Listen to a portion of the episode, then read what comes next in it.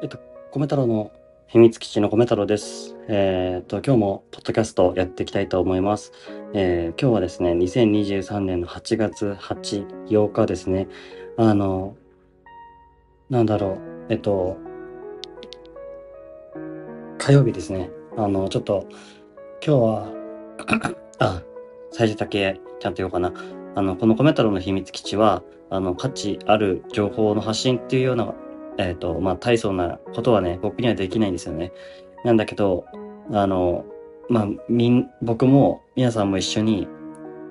あの、自分の価値観とか、そういう思いとかを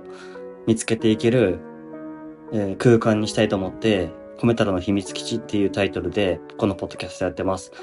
やっぱり僕はね、あの、特にね、何か実績があるわけでもないし、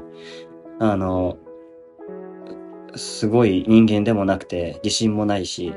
だけど、あの、なんだろう。ここでお話をすることで何か自分に大切なことがわかるような気もするし、うん。まあそういう可能性みたいなものに、うんと、引きつけられて、今、それを信じてやってる、やってます。で、この米太郎の秘密基地の、えー秘密基地っていうのは、まあやっぱりあの子供の頃に描い、思い描いてたというか、まあそういう秘密基地を想像してもらえるとわかると思うんですけど、えっと、楽しい思い出とかワクワクドキドキしたりするような思いもある。それをなんか友達とね、一緒に共有したりとかしたと思うし、ただ逆に悩んだり、えー落ち込んだり不安になるような気持ちとかがあって、まあ、それをうんと、誰かと共有できた空間だったのかなと思ってて、まあ、そういうなんか思いっていうのを、まあ、色あせない思いというか、うん。なんか、そういう場所に、そういう秘密基地みたいな場所に、ここが慣れたらなと思って、僕は今、えーやっています。まあ、聞いてくださる皆さんがもしいらっしゃったら、えっ、と、ここではね、まあ、えっ、と、ありのままの自分をね、僕は出していきたいと思ってるので、すごくそれって多分難しいことだけどね、やっていこうと思ってるので、ま皆さんなんていうかね、あの、日常の中ですごい疲れたりとか、いろいろあんな気持ちになることあると思うんだけど、まあその中でも、うんと、少しね、落ち着けるような空間というか、この秘密基地がそ、そうであれば嬉しいなと思っているので、えーまあそんなことをやっています。で、いつもは、あの、なんでしょう、えっと、一日のなんかこう日記、日記のような感じで、今日の僕の出来事をお話しして、それについて思ったこととかをお話しして、その上で、まあ、テーマに沿何か一つテーマを決めて、そのテーマについてお話をしているんですけど、うん。ちょっと今日はですね、実は、あの、8月8日っていうのが、実は僕の誕生日でして、ま、今日で、えっと、34歳になったんですね。うん。で、あの、まあ、ちょっと、なのでというわけでもないんですけど、なんかすごく、なんか今話したいことがたくさんありすぎて、まあ、で、それをちょっと好きにちょっと話させてもらいたいなと思って、なんていうかこの気持ちが消えるのが怖い気持ちもあるし、なんていうか大事にしたいなって思いがあったので、まあ、それをずっとちょっとダラダラと喋るかもしれないですけど、うん、なんか聞いてくださると嬉しいです。うん。じゃあ、話していきます。まあ、というか僕はあの音楽がすごく大好きですっていうことを伝えたいというか、僕自身に思い出してねって言いたいんですよね。それ、なんていうかね、あの、音楽って、いろんな形があるんじゃないですか。あると思うんだよね。こう、CD で売られ売られてるとか聞いて、あの、なんていうでしょう、プロのミュージシャンもいれば、アマチュアミュージシャンもいれば、うん。ピアノ教室で音楽を教えてる人もいれば、うん。老人ホームで、なんだろう、元気づけるために歌ってる人もいれば、でもね、僕みたいに、うんと、今、まあ、まあ、YouTube で発信してるけど、なんか日、日常に音楽があってほしいって思う人もいるのかなというか、そ、そうなん、そうなんだよね、僕の場合は。なんか、今はね、あの、このポッドキャストとか YouTube を通して自分には音楽が、音楽が好きだって思いが強いから、強いし、なんかその音楽を通しての方が自分を伝えられるっていう気持ちが最近思、思い出して、そうだったんだなって思い出して、それを始めてみてるっていう感じなんですよ。それがね、なんか、あの、今、それが少しずつできてるところが、すごく嬉しくて、うん。なんかね、いつ、今まで、まあ、いろんなことがあって、音楽を、まあ、聞かないし、やり、嫌いになりそうな時もあったんだよね。あの、オリジナル曲とかを作って、バンドをしたり、路上ライブをしたり、いろんな出会いがあった時期も僕にはあって、中学校、高校とかね、大学もか、学生時代だね、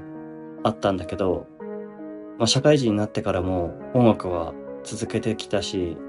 やってきた時もあって、あの、職場のね、あの、音楽好きな人と一緒にバンドを組んでみたりとか、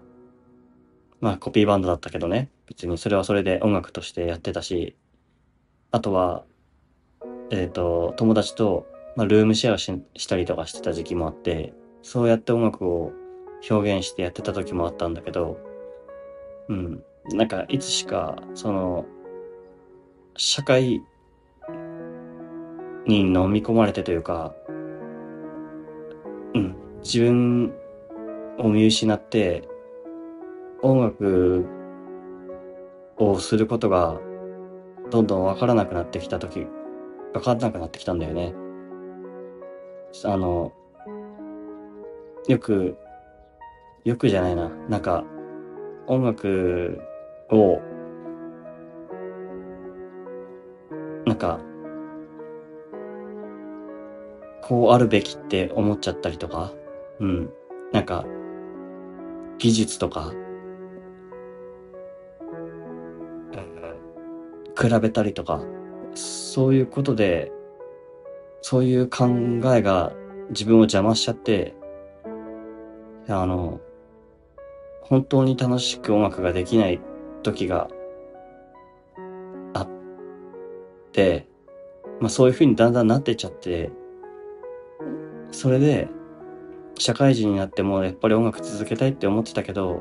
まあ忙しいとか、日常の、いつもの、日常の、なんだろう、いろんな問題、悩みとか、人生いろいろあると思うんだけど、そういう思いでできなくなっちゃう。な、なんていうか、あんまり音楽に触れる機会、音楽に対して、あの、音楽に触れ合う機会っていうのがどんどん減っていってしまった時期があって、まあそれがね、なんかだいぶ自分を苦しめたというか、もう今更音楽なんてやっても誰に聴いてくれるものでもないし、それが何になるんだよって思ったりしたんだけど、まあ今プロになれるわけでもないとか思ったりさ、なんか YouTube で発信して、それがたくさんの人に聞いてもらえるとか、そん、そんなことをしたところで何があるんだよって思うような自分がいたりとかさ、あったんだけどさ、でも今僕が YouTube で発信してるのはそういう気持ちじゃないんだよね。なんていうか、あの、ありのままの自分って音楽をが好きな自分なんだよね。で、なんか、それを、あの、はし、なんだろう、そういう音楽が好きな自分を、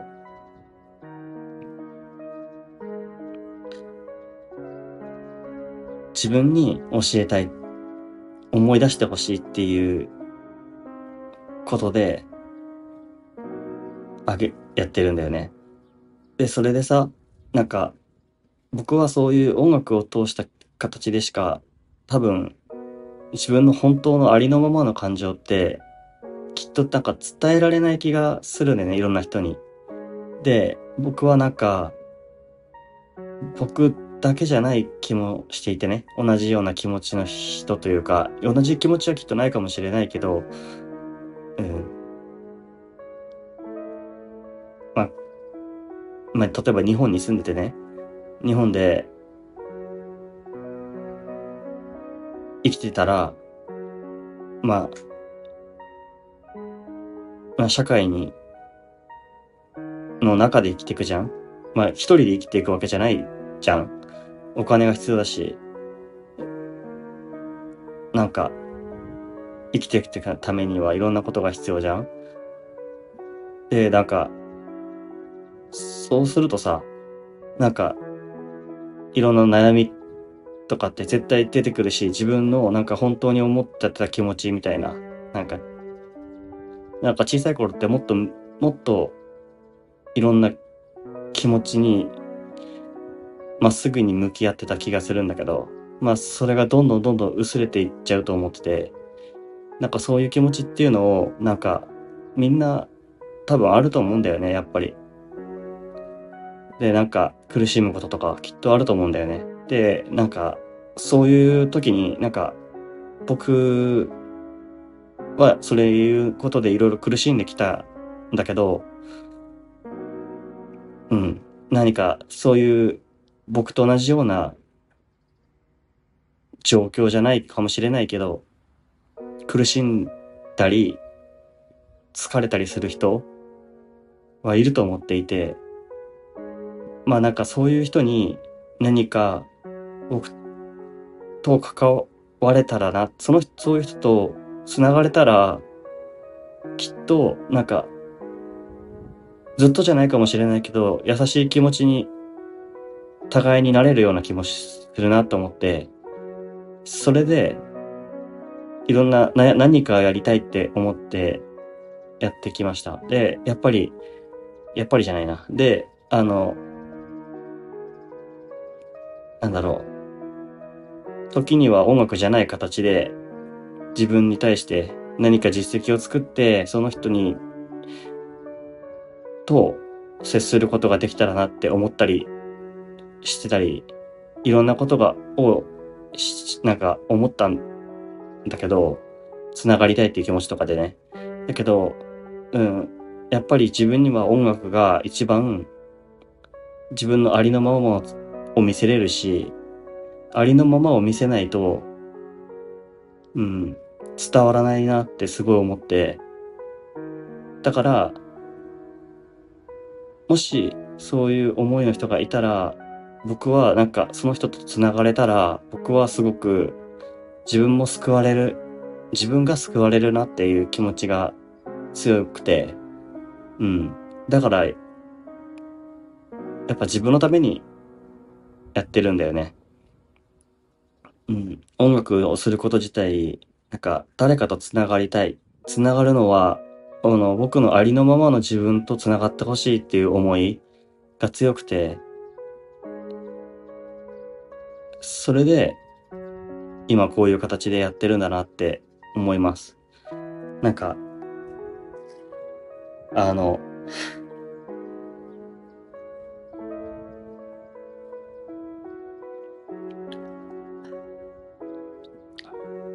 あの、やっぱり僕は音楽がすごく大好きなんだなって、あの、一周回ってというか、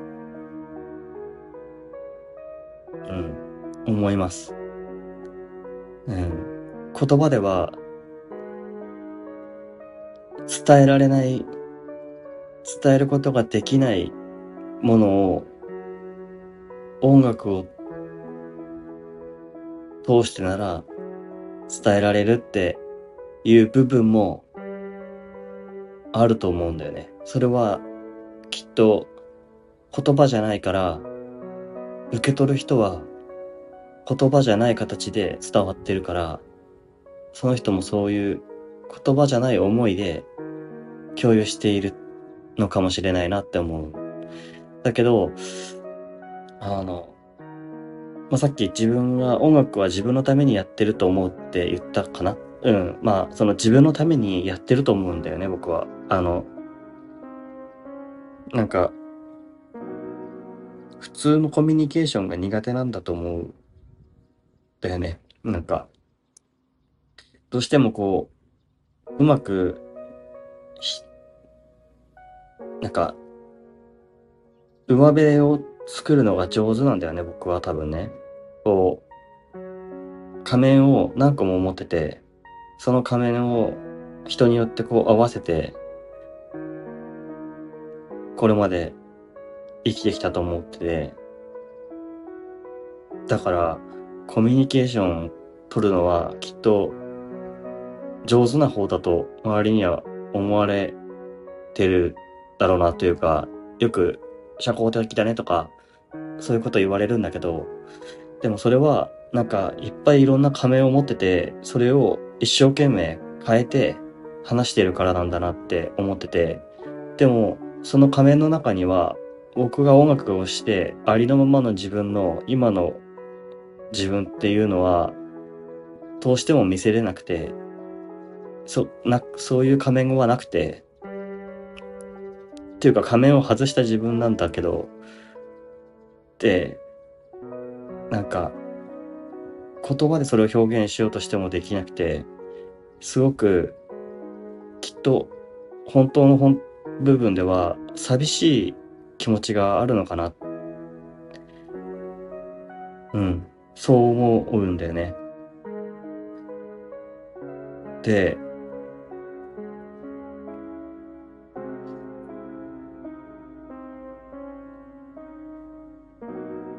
なんだろう。僕はね、あの、ちょっと昔の話をしていくと、幼稚園ぐらいかなの時に音楽を始めたんだけど、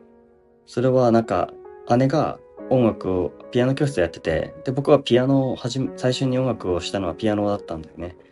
で、あの、姉がピアノレッスン終わった後にシールをもらってて、それが好きで、それが僕ももらいたいと思って、あの、ピアノを自然と習ったんだよね。で、クラシックをね、やってて、長くね。長くやってたのかな？うん。あの、小学校まではやってたと思う。小学校までちょっと続けたかな。で、クラシックを続けてて、で、うん。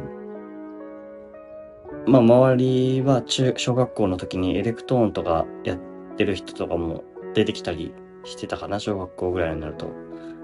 で、周りの人は J-POP を弾いてて、僕はクラシックを、まあ基本だからっていうことでやってたんだよね。で、やってたけど、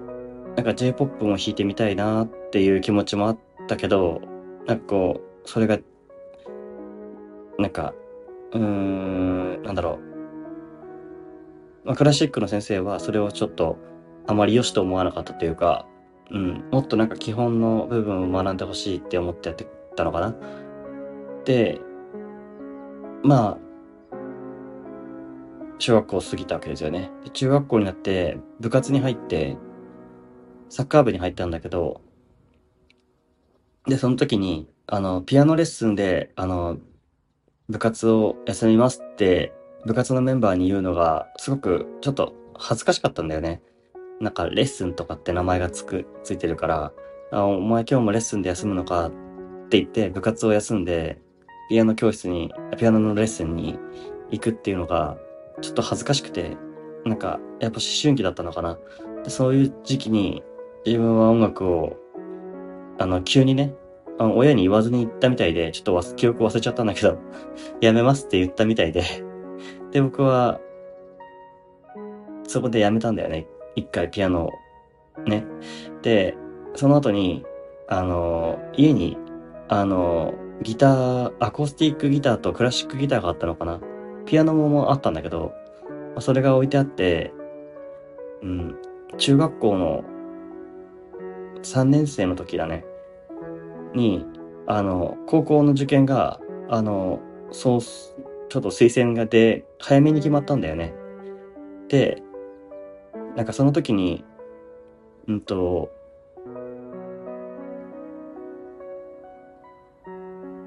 時間が余ってたんだよね。うん。あの、周りの人はまだ受験してるけど、あの、まあ、あんまり浮かれないで過ごしてなさいって感じだったんだよね。でその時に、僕は卒業式の、あの、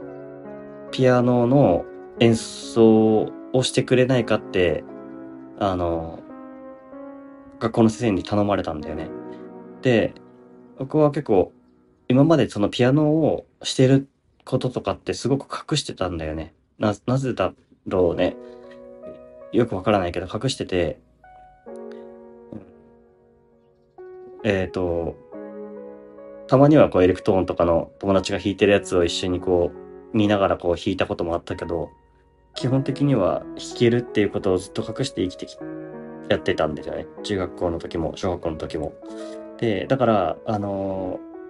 ー、合唱コンクールみたいなのがあると思うんだけど、そういう時に、あの、演奏、伴奏のピアノ担当をすることとかはなかったし、ずっとなかったんだけど、ただ、卒業式の時、先生に頼まれて、確か旅立ちの日にだったかな。それを弾く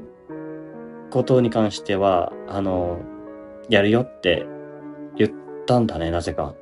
きっと多分、うん、もう卒業して、みんな別々になるからだろうなと思って、なんか、自分に、もし、多分感情が動いたというか、ピアノを弾きたいなって、そこで弾くのは、なんか、うん、なんだろう、合唱コンクールとかとはなんか全く、また違くて、なんか卒業式でみんな卒業する、その時に僕はピアノをや、弾くって思ってや、やりますって言ったんだよね。で、その時に一緒に、えっ、ー、と、推薦が決まった友達とかが何人かいて、で、まあそいつが、あの、これから路上ライブを一緒にやる仲間だだったんだけど、うんと、まあそいつが指揮者をやることになったんだよね。で、あの、別の部屋を、みんなは受験勉強中だから別の部屋を用意して、もらって、で、そこでピアノの練習というか、あの、指揮者と、あの、伴奏の練習っていうことで、あの、放課後かな？放課後、そういう時間を作ってやってました。で、あの、やっぱりそこでなんか指揮者とピアノっていうのでこう合体した時になんかすごく楽しいなって思って、あの、なんか、もう一回こう、ピアノに対する、なんか可能性というか思いが、自分への、自分の思いが強くなったんだよね。で、あの、ある程度、が卒業式の曲ができそうになって、練習もだいぶ OK ってなったけど、まだ時間がいっぱいあったんだよね。でその時に何の曲をしたか忘れたんだけど、うん、カントリーロードだったっけかな？何だったっけかな？タイタニックの曲だったっけかな？忘れちゃったんだけど、なんか、ちょっと、伴奏なんか別のやつやってみることになって、なんかそれをこう、真似てやってみたんだったと思うんだけど、まあ、自分の中では多分それが初めてのオリジナルの自分で作るっていうものの出だしだったのかなと思ってて、卒業式の曲を練習して、ある程度できたから、なんかちょっと遊んでみようって思って、そこに一緒にいた友達と、指揮者の友達と曲を作るっていうのが初めてで、それで、なんか、あ、そうだ、思い出した。うんと、卒業式のために、なんか、卒業ソングを別に作らないかって話になったんだよな。そうだそうだ。確かそう。で、それでオリジナルの曲を俺たちで作れねえかってなって、で、歌詞をその指揮者がまあ中心になって、歌もそっちが中心になって、歌をすく歌うのが好きだった友達だったから、それで卒業ソングを、えっ、と、僕はピアノを担当しながら一緒に作ることにして、で、そこから始まってったんだよね。うん。音楽を、なんか、自分の心の中から出していく感覚に、初めてそこで、なった。それはなんか、お基本、きっとなんか真似っこだったりするところはたくさんあったと思うけど、でもやっぱりそこにはなんか自分の音楽に対する思いがすごい詰まってて、友達に、と、これから別々の高校に行くけど、うん、なんだろう。こう、忘れないでほしいなとか、いろんな気持ち？うん。そんなことをすごい想像しながら曲を作った。で、だから、あの、卒業式の放課後の練習も、なんか、そっちがメインになっていったっていう感じで、どんどんなんか放課後残る時間がすごい増えて、遅くまで残って遊んでたんだよね。それで、あ、楽しくなってきた。そう。そうだそうだ。それで、あの、音楽を、オリジナル曲を始める出したんだよね。で、まあ、何年間かのピアノをやってないブランクもあったし、僕も結構クラシックの音楽をやってた時は、結構サボりがちだったんだよね。なんか練習全くしないで、そもう一週、一週間に一回だったかな、レッスンが。でそれでこうやりは、やる、やる感じだったんだけど、まあ、それがなんか、あの、なんていうの？自分の感情をここに込めていいんだって思える音楽を作曲をすることでなんか初めて芽生えて、うん。まあ、すごい楽しかったね。で、なんか、その後は高校に入るんだけど、高校では、えっ、と、サッカー部に入ったんだね。なんでだろうね。音楽やってればいいのにね。まあ、ちょっと前の話でちょっといろいろしたけど、まあちょっとサッカー部の友達と、うんと、高校に行ったらサッカー部別々だけど、同じ高校じゃないから別々だけど、一緒に、まあ戦おうぜみたいな約束をしたっていうのもあって、僕はサッカー部に高校の時入ったんだよね。で、そ、そうなんだけど、サッカー部に入ったんだけど、高校の時はね。だけど、あの、作曲することに対する思いとか、歌詞を考える、まあ、オリジナル曲を作ることへの思いっていうのは、全然ずっと消えてなくて、だから、あの、部活はやってたんだけど、その合間で、その、指揮者をしてくれてた、あの、友達とは、ずっと、うーん、曲作りをしたりしてたんで、それはやっぱり卒業ソングっていうのを作ったっていう、中学の時に作ったっていうのがきっかけで、なんかお互い楽しいなって思ったからで、で、その友達が、えっ、と、俺アコースティックギターやるわーって言い出して、で、アコースティックギターを友達が始めたんだね。高校に入ってから。で、彼は、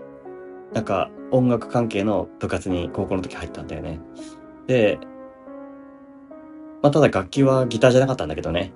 あの、違う楽器を弾いてた。だけどね。まあ、アコースティックギターが多分担当としてなかったのかな。まあ、で、それなんだけど、うん、休みの日にアコースティックギターとピアノをお互いにね、一緒に合わせて、それがすごい楽しいってなって、なんか、自分たちのもう、なんか、お、例えばもう、なんだろう、コードを弾くとか、なんか音を合わせるとか、メロディーを、なんか今思いついたメロディーを弾いて、それを形にしていく、まあ、しなくてもいいくて、それをするだけですげえ楽しいって思って、もうワクワクが止まらないっていう感じだった。で、なんか、それで何曲も曲を作ったんだよね。で、僕はその時にアコースティックギターも弾いてみようって思って、ピアノじゃなくてギターも練習するようになって、で、ギターはアコースティックギターから始めたんだけど、アコースティックギターも、まあ、いろんなコードを覚えたりとか、指を押さえるのすごい痛いんだけど、でもなんかこう、これを一日で一曲なんとか弾けるようにやってやるみたいな感じで、なんかとりあえず曲を弾けるようになりたいみたいな感じで弾いてみたりとかして、もう本当に豆だらけなのかな？なんていうか、超、痛い指もう紫になるような感じぐらいやって、でもそれでもすごい楽しくてやってました。で、それが、それでアコースティックギターが弾けるようになったから、なんか、いろんなところで弾けるねってなって、路上ライブをしたいなっていう話をしてたんだけど、でもどこでやったらいいんだろうって、その時田舎に住んでたから、あの、全然場所なくて、本当ちょっとした近くの道端みたいなところで、なんか団地のね、近くの道端みたいなところで、いきなり弾いてて、いきなり弾いててってなんだ、なんか勝手に弾いてて、誰が来るわけでもないじゃん、そりゃって感じだよね。もう、やばいよね。それで、なんか、その友、なんか、友達が通りかかっ、別の友達が通りかかって見てくれて、もう何やってんだよ、みたいな。で、ちょっとなんか、つく、曲作ったから、これ、ちょっと聞いて欲しくてさ、って言って、なんか、かっこつけてね。それで、やった覚えがあります。で、そしたら友達が、なんか、10円だけかな、くれた記憶があります。うん。で、まあ、その後、うんと、路上ライブに本格的に出たのは、えっ、ー、と、高校3年生の時になんだけど、その時には自分ももうサッカー部を辞めるよって言って、サッカー部を辞めて、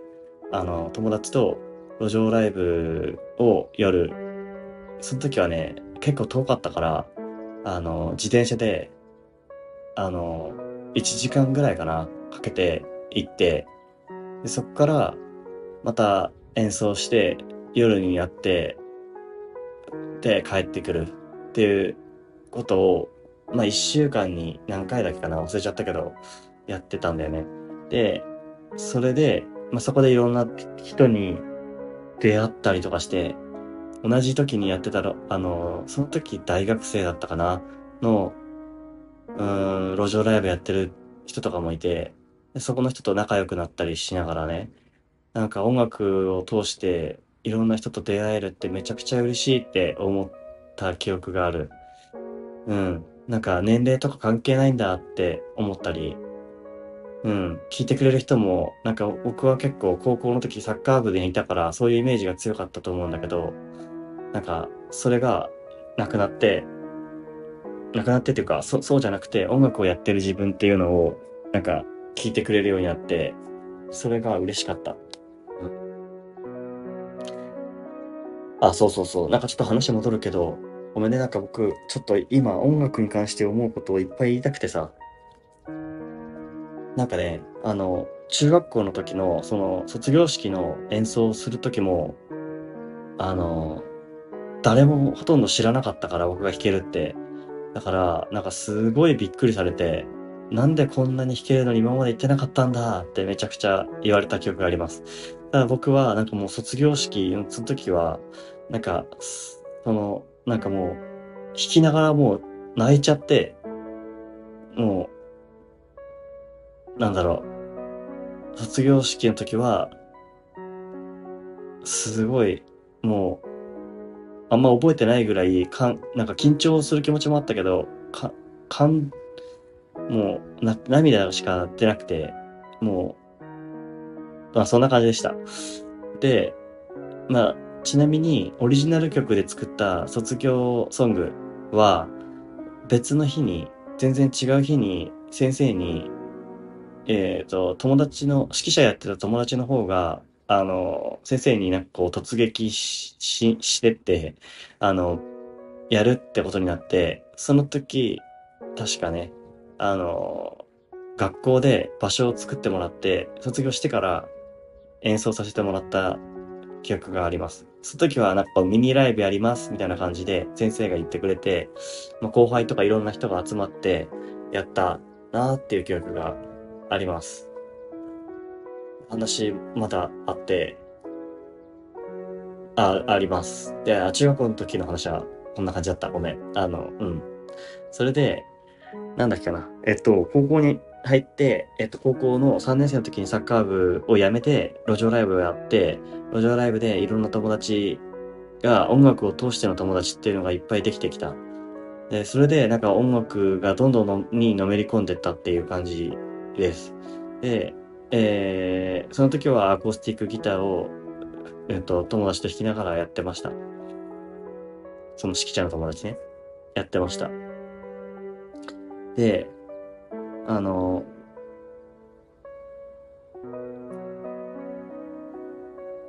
なんだっけかな。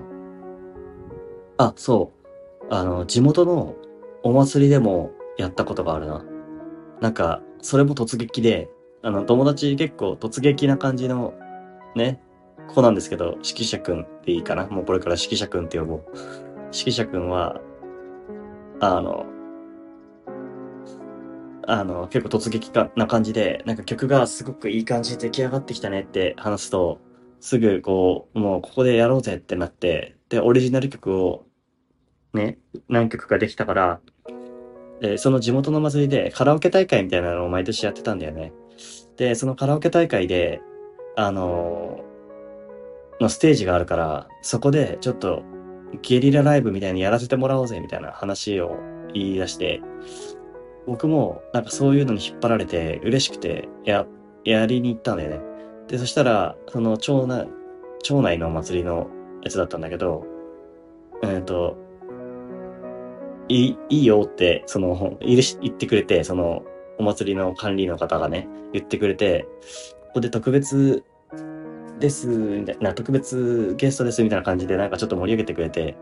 で、そこで演奏したんだけど、もうボロクソにできなかったね。でも、へ、変な演奏だったんだけど、聞いてくれる人はすごいそれをなんか喜んでくれて、なんか、笑ってくれることもなんかすごい嬉しかったし、で、これって、これってなんか自分の曲なんだって思ったらすごく嬉しかった記憶があります。で、なんかそのまま、あの、なんだろう、演奏を、えっ、ー、と、お祭りでやったから、あの、お祭りのちょっと脇の方で、これから路上ライブみたいな形でやるので、よかったら聞きに来てくださいって言って、それでいっぱい聞きに来てくれた人たちもいたなーっていう思いがあります。で、えー、ね、お祭りの話はそんな感じ。で、路上ライブを、まあ、定期的にやってた高校3年生の時の話なんだけど、サッカー部でなかなか自分うまくね、馴染めなくて、苦しんだ思いが強かったんだけど、その時に、あの、いた、結構、サッカーがものすごい上手で、あの、まあ、県とか、なんかこう結構上の方の、なんていうの、えー、代表とかにね、こう選ばれるような感じのすごいやつだったんだけど、な、彼が、なんか、うんと、確か恋愛関係で、なんか、いろいろあった時かな？に、あの、俺のやってる路上ライブに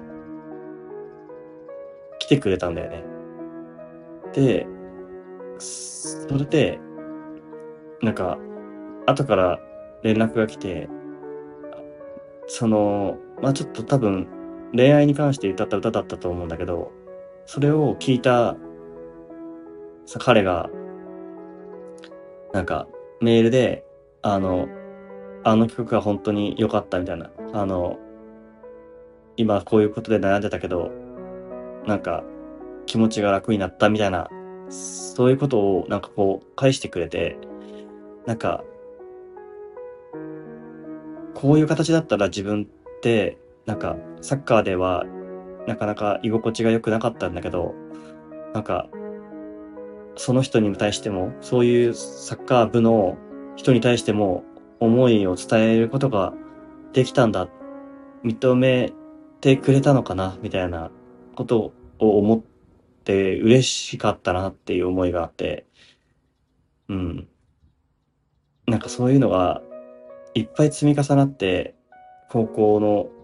路上ライブはものすごい楽しかったです。ちょっと待ってね。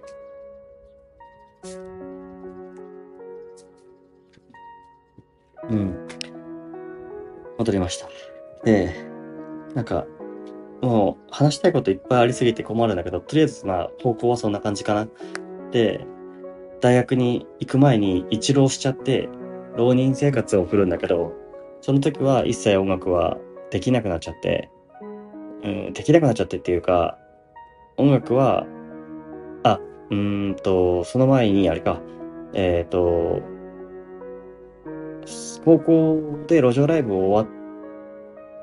て、受験勉強だってなる頃だな、に、えっ、ー、と、今まで作った曲たちを録音しようってなって CD を作ったんだりしたんだけど、うん、その辺でちょっとね、あの、指揮者くんと、なんかちょっと仲が良くなくなっちゃって、いろいろ喧嘩をしちゃって、で、あの、うん、一旦こう、音信不通になったんだよね。で、まあ、その後は、だから家でこう、僕はね、大学受験に一回失敗しちゃって、で、まあその友達とも路上ライブをしなくなっちゃったから、まあ、家で、あの、アップライトピアノがあって、まあそれで、なんだろう、日々思う曲を演奏したりとかしてたね。で、なんか、母親がよく言ってくれてて、なんか、夕方に流れてくる、うちから流れてくるピアノの音がすごくいいって言ってくれた人が誰々、なんか誰々さんいたとか、なんか、最近聞こえなくなって、なんか、うんと、あの曲、あれはどうだったんだろうみたいなことを言ってくれてて、なんか僕は、なんか、あの、本当に何かの曲を弾いてたわけじゃなくて、もうほとんど僕はね、なんかコピー曲を弾くことが、うん、なくて、ずっとオリジナルをやり続けてきてた感じで、ね。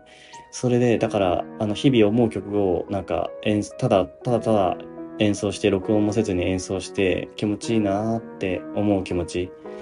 それによって、なんか音楽を、ね、音楽で、なんか、うん、辛い気持ちとか、浪人中の辛い気持ちとか、いろんなものを、なんか、形にしてたのかなって思って、音楽っていう形で、こう、自分の外に表現してたのかなって、心の中に留め置かない感じ。うん、そんな時期もありました。で、大学に入ってからは、浪人し終えて絶対バンドやるぞって思ってて、で、えー、そこでバンドメンバーとバンドを組むことになって、いろんな曲をやってきました。で、その時はやっぱり一番思ったのは、いろんな楽器があるんだって思ったことだよね。今までピアノと路上ライブでのギター、アコースティックギターが中心だったから、ほとんど、あの、なんだろう、CD になるような曲とかっていうのって、どういう風にできてるんだろうって、わからなかったんだけど、大学でサークルでバンドを組むことで、いろんなスコア表みたいなの見るんだよね。こう、ベースはこういう音がなってってっていう、いろんな楽器の楽譜が全部まとまってるようなものを弾くんだけど、それを聞いてから、なんか、あの、いろんな音に興味を持って、で、バンドという形での曲を作りたいなっていうのがすごい嬉しくて、で、その時もすごい新鮮な気持ちで音楽を楽しめました。うん。なんか、ベースってすごい大事なんだなとかね。ドラムっていう楽器がないと音楽のなんか幅は広がらないんだとか、なんか、あの、その時は逆になんかストリングスとかあんまり入れるとなんか J-POP さが強くなっちゃって、本当は僕たちはロックをやりたいのにな、みたいなこととかね、いろいろだよね。なんか、勝手にこうこだわりを持ってやって楽しく遊んでました。で、でもなんかやっぱり、なんかなんか曲を作るってすごい生みの苦しみみたいな感じの思いが強くて自分は。出来上がった時にはなんかもう何回も聴くぐらい、あこうやって自分の思いの形になったっていうのがすごい好きでやってました。で、だけどなんか大学でそのいろんな知識がね、身についていくにつれてね、なんかいろんな路上ライブだとか突撃するような、なんていうか、チャレンジするような気持ちっていうのが、すごい、うん少しずつかな。多分少しずつなんだよね。少しずつ少しずつ薄れてきてたのかな。きっと多分、中学校の最初に始めた時の感覚とは少しずつ変わってきて、路上ライブをやり始めた時も少しずつ音楽ってこうなんだっていう発見とともに、なんか知識が増えていく感覚。それが高校も大学も続いていって、で、いろんな知識がどんどん溜まっていって、あの、やっぱりプロの曲とか、プロ目指したいって思った時期もあったし、まあ、そんなね、うまくはないんだけど、目指したいなっていう時期もあって、なんか、いろんなプロはどういう風に曲をやってるんだろうとか分析するような感じ。で、そうするとだんだんだんだん、これじゃあ、あの、うん、周りにはあまり受けないかもしれないとか、なんか、うん、そうだね、なんか、誰に伝えるために作ってる曲なんだろうとか、あの、サビはもっとこう盛り上げる感じにしないと感情が相手に伝わらないんじゃないかとか、うん、まあ、曲の技をこう、どこかで出したいなとか、まあ、いろんな、なんか、いろんなものが入り込んできて、それはそれで知識として、まあ、学ぶことはいいことなのかもしれないけど、うん、少しずつ窮屈になっちゃってきたのかなって思ってて、で、まあなんかオリジナルバンドを大学の時に組めたのも本当に後半、大学の後半だったから、うん、なんか消化不良な感じで終わっちゃったんだよね。で、消化不良な感じで終わっちゃって、で、まあ僕はそこでも就職もちょっと1年遅れて就職する形になっちゃって、まあ音楽とかいろんなね、なんか悩んだりした、進路に悩んだ時期もあったからそういう感じだったんだけど、で、卒業した後もちょっとバンドを組ん、そのまま、え、続けたいなって思いもあったりとかしてやってきたんだけど、うまくいかなくてね、あの、遠距離でのバンド活動はなかなかできないなっていうところもあって、まあ、自然にあのそういうのがなくなっていきました。ちょっとまた休憩するわ。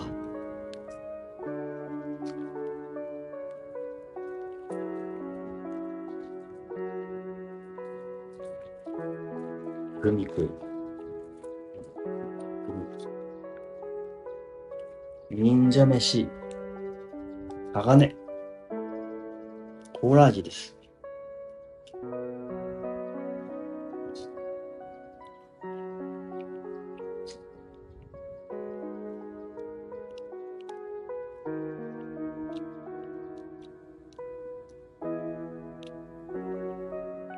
はい、すいません。で、音楽を大学卒業しても続けたかったけど、バンドでやることは厳しいなってなって、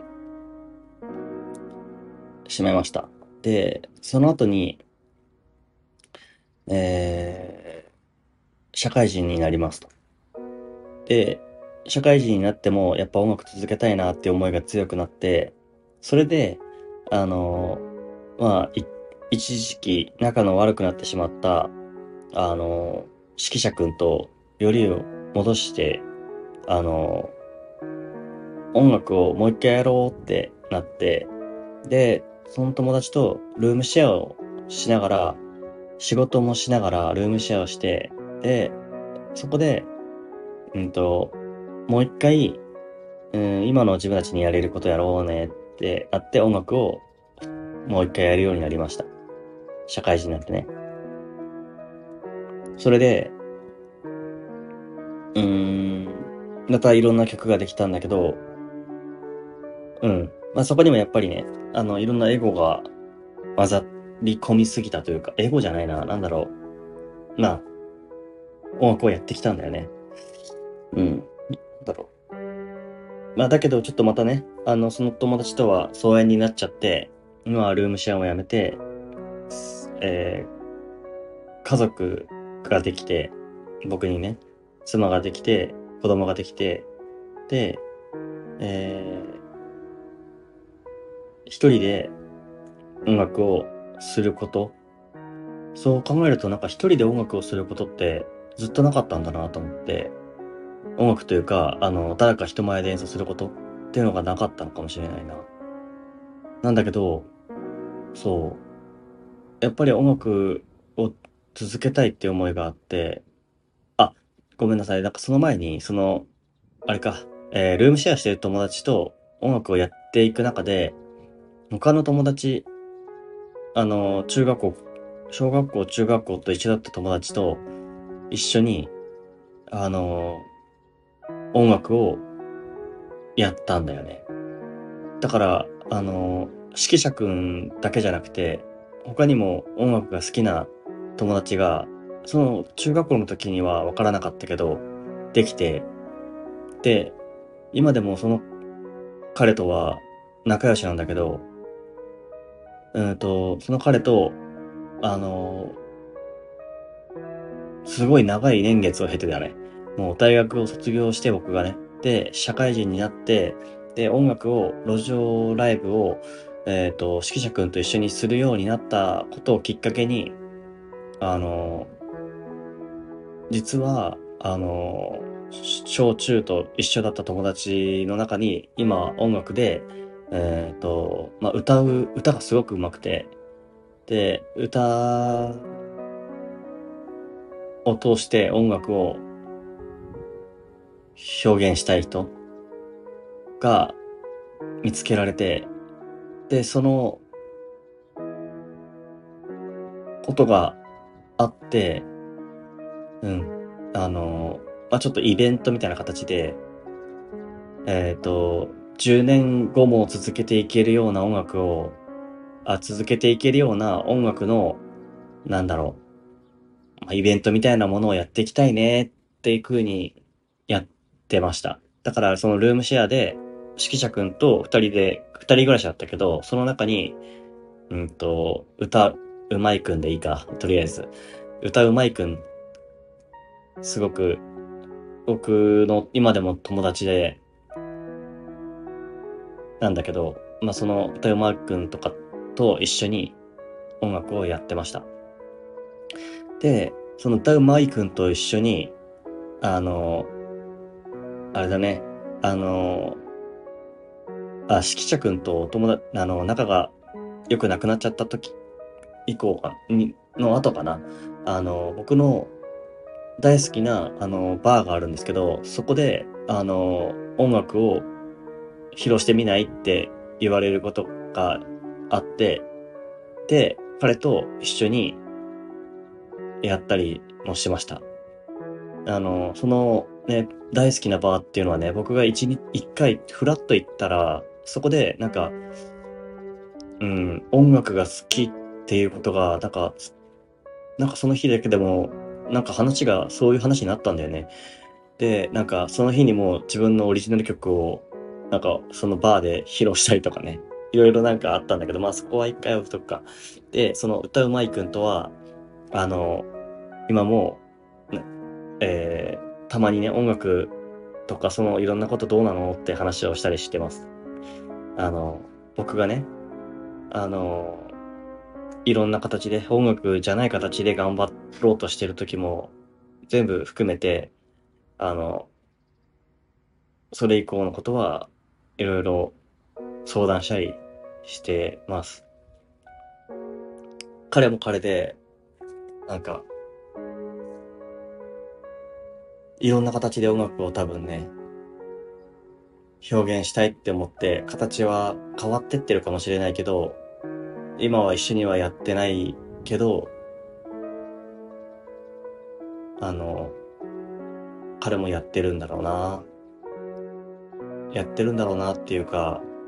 と、音楽と触れ合ってるっていう感じなのかなって思って。で、だけどね、なんかちょっと僕がね、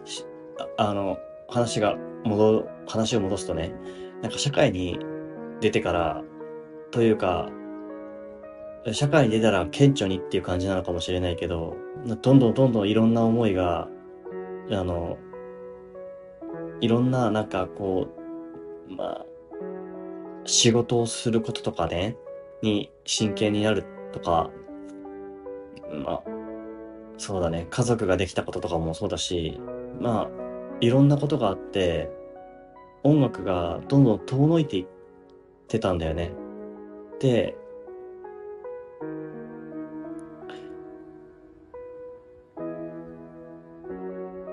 忘れちゃってたというか、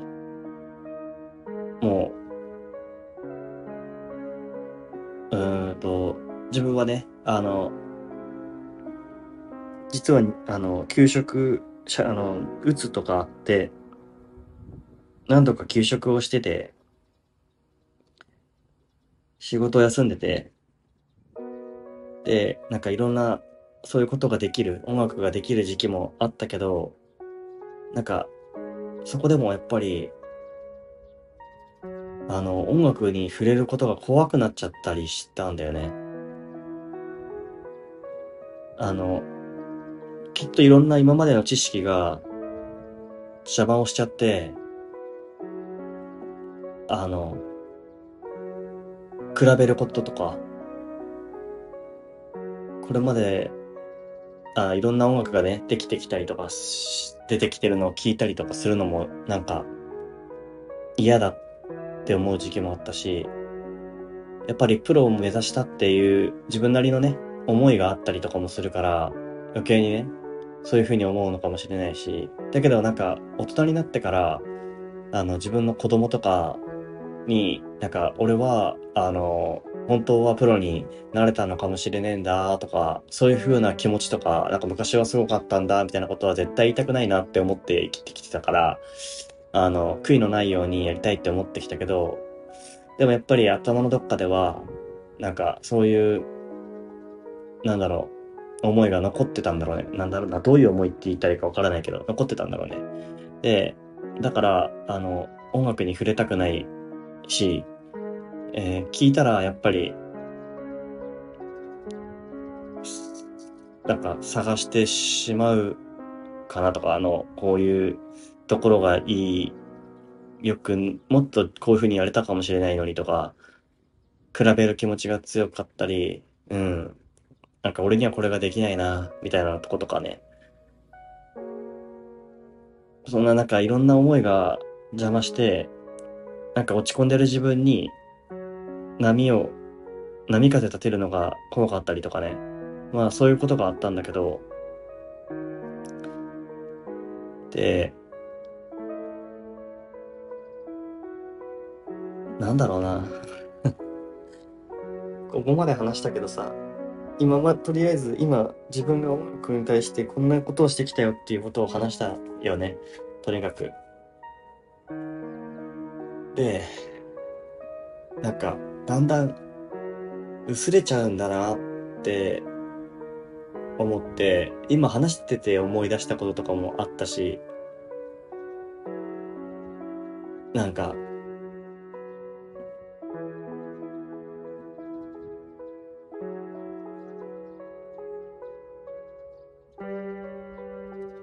最初の最初はきっと音が重なるだけでも嬉しかったし、音が弾けるだけでも嬉しかったし、その時に勘違いするような、もしかしたらプロになれるんじゃないか、俺、みたいな感じで思ってた、まあ自分とかも好きだったんだけど、なんでだろうから、そういう気持ちがなくなってきて、どんどんどんどん現実を見て社会に出て、社会人になって、いろんな辛い経験もして、音楽はどんどん遠ざかってるの知ってたけど、それでも、お、追いかけなかった。だよね。でもね、最近、こうやって、ポッドキャストとか、YouTube とかでの音楽も通してやっていく中で気づいたことがいろいろあって、まあ、僕は今音楽のリハビリ中ですって言ってるんだけど、なんか、音楽は、本当なんかもっと大きいものなんだなと思って、別に、聞くのが音楽でもない、聞くだけが音楽でもないし、曲を作るだけが音楽でもないし、曲を作って誰かに伝えなければならないわけでもないし、弾いてし、弾ただ、ただただ僕がね、あの、家で思いを弾いてた時、それを誰かが聞いてたような、その時にしかない音を弾くだけでも音楽って言っていいと思うし、なんか、今考えてみると僕にはその音楽ってずっとあったなってずっとそばに結局いて、それを自分がどういうふうにそれと付き合ってきたかっていうことなんだと思うんだけど、今ね、僕が思う音楽はね、もう曲、すごく極端な話をすると、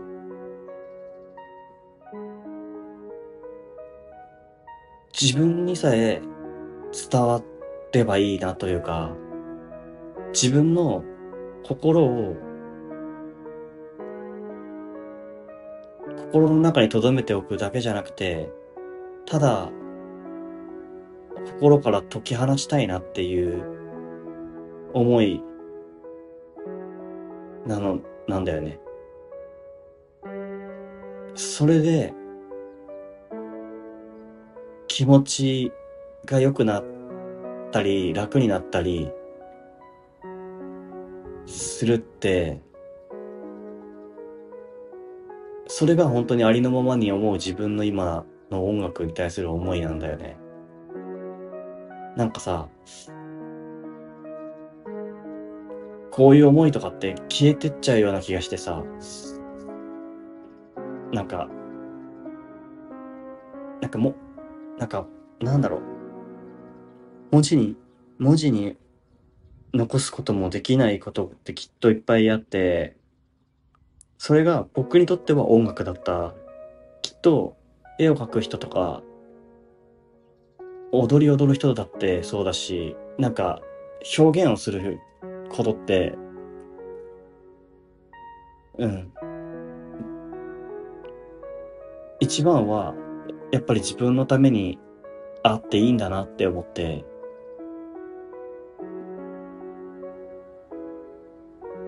だから、なんか素直に音楽を楽しみたいなって思って、なんか、少なくとも今、まあ、技術とかいろんなものは置いといて、僕は今の心の思い、心で思ってること気持ちを音にすることが多少なりともできるっていうのは、すごくこれまで音楽と付き合ってきたからなんだなって思うし、だから、すごくそういう部分では恵まれてて、まあだからこそ、他の部分ではね、誰かとコミュニケーションを取ることが難し難しかったりするんだろうけど、そこでは音楽を自分の中で使ってもいいんだなっていうか、い何何歳になったって、どういう形だったって、自分のためだけだったって、いいんだなって思えました。うん。この気持ちをね、忘れたくないなって、きっとまた色あせてっちゃうようなものだと思うんだけど、でもまあその時は、将来自分がこの気持ちが、をまた色あせてしまった時に、でもその時にもまた同じように、同じようにじゃないな。なんか違う形でもいいけど、その時の自分と真剣に向き合っている自分がいてほしくて、そうすれば、きっと、また音楽とか、との自分の関わりは、縁は切れないと思ってるから、今とは違う形かもしれないけど、うん。一生付き合っていきたいなって思ってる。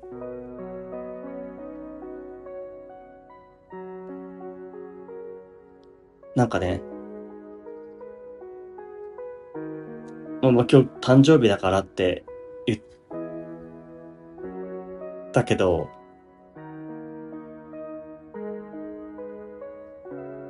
なんか、今日も音楽音楽日記っていう形で、ちょっとね、外で動画を撮って、それを1分間以内の曲を、今の思いを作ったりとかっていうのをやったんだけど、まあ、それが、それをなんか作ってる中で、やっぱ思ったんだよね。なんか、まあ、どういう誕生日みたい、誕生日ってなんか昔はすごい特別な日って感じだったけど、なんか、それが、最近、その特別な日って思うような感覚もなくなってきたりとかってあって、まあ多分年取ればそうなっていくものなのかなと思ったけど、ただなんかそこで、自分がね、今思う気持ちと、それを音楽にしてみて、動画にしてみてっていうことをしてたらね、なんか、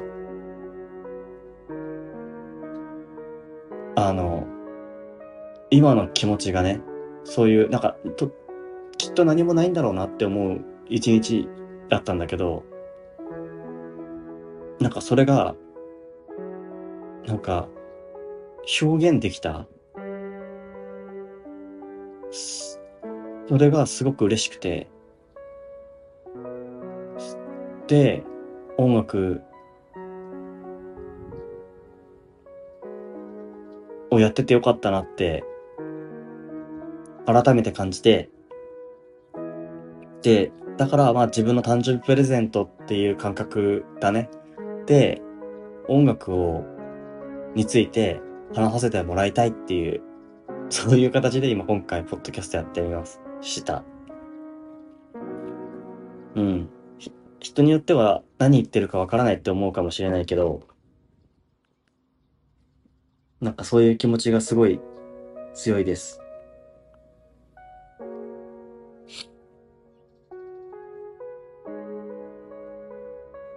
だから、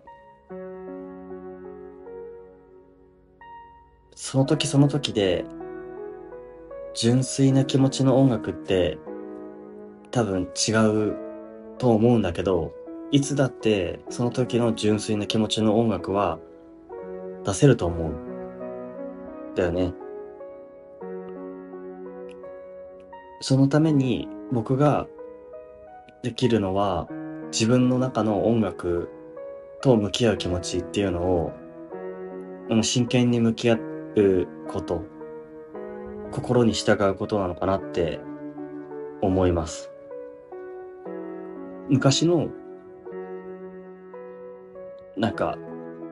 この曲が弾けたとか、このコードが抑えられたとか、音が合わさってすごく気持ちいいなっていう感覚、その気持ちはきっと、まあ、色あせてい行くだろうし、その時の純粋な気持ちだったんだろうけど、それは今には、今の自分にはきっとないかもしれない。うん。路上ライブしてた時のような、なんて言うんだろう。まあ、高校のね、友達に、あの、サッカー部の友達に、あの、こう、こういう風に、なんだろう、気持ちがなんか楽になったって言ってもらえたような、その時の嬉しい気持ちとか、いろんな思いとか、いろんなその時の経験っていうのは、その時の気持ちでしかないから、きっと、今は思い出でしかないし、ずっと真空パックみたいに取っとくことはできないんだけど、でも、うん、いつの年になっても、僕は今日で34歳になったけど、その年になっても、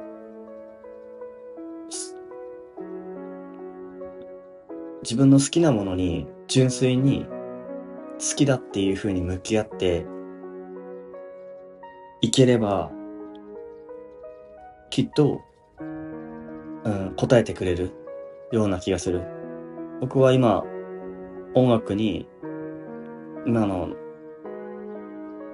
自分が救われてるって感じてるし、まあ、だからこそ、向き合いたい。あの、そんなことやったって何になるんだよって思われることもたくさんあると思うんだけど、あの、誰に届くかもわからないし、な、届かなくてもいいし、でも自分にだけは音楽に対して好きなものに対してあの好きだって向き合ってほしいなって。うん。34歳になって思いました。なんか好きだっていう気持ちはまあ、例えば音楽だけでで例えるとだけど、自分の好きなもの、音楽を好きなんだって、それでも好きなんだって、本当の意味で好きなんだっていうのってすごく、きっと、まあ勇気がいるよね、誰かに伝えるとなったら。力がいると思うんだけど、それだけ真剣に向き合うことがきっと大事で、まあ、それだけ音楽は大きいから、自分のためにだけ作ってたっていいし、まあそんな音楽をね、まあきっとまた、これから先、また今思ったような思いっていうのは、また色あせていくんだろうけど、まあね、あの、例えば35歳になった自分がね、また新しい気持ちで、今音楽に対してはこう思ってるって、何か、向き合っててほしいなっていう、こう思ってるっていう風になら、きっと向き合ってるんだろうからね。だから、まあ僕には音楽が辛いなって思った時期もあったけど、今はそれをもう一度取り戻せたというか、好きだよ、音楽が好きだよって言える自分が嬉しいです。うん。よし、いっぱい言えた。まあこんな感じです。なので、ちょっと今日はね、本当にちょっといつもとは違う感じだったかもしれないけど、ポッドキャストをね、自分の思いだけで、音楽のことだけでもう本当に話してみました。今日はね、あの、裏のバックミュージックでは、今日ね、さっき作った曲をね、曲じゃないか、思いを、まあ、その音楽日記で上げてるものを流させていただきました。えっと、音楽日記でね、この思いに気づき出したというところもあったりするからね。うん。まあちょっとね、これもね、あの、できるだけ自分の辛くない範囲で続けていきたいなと思うから、よかったら、あの、聞いてみてほしいなと思います。それではね、今日はちょっと特殊な感じでしたけど、すいません。ちょっと自分語りが中心だったけど、うん。聞いてくれてありがとうございました。また明日もね、ちょっとまたいつもと、あ今日、今日とは違う感じで、いろんなテーマでね、話をしたいと思いますので、よかったら聞いてください。はい。えっ、ー、と、ありがとうございました。米太郎の秘密基地の米太郎でした。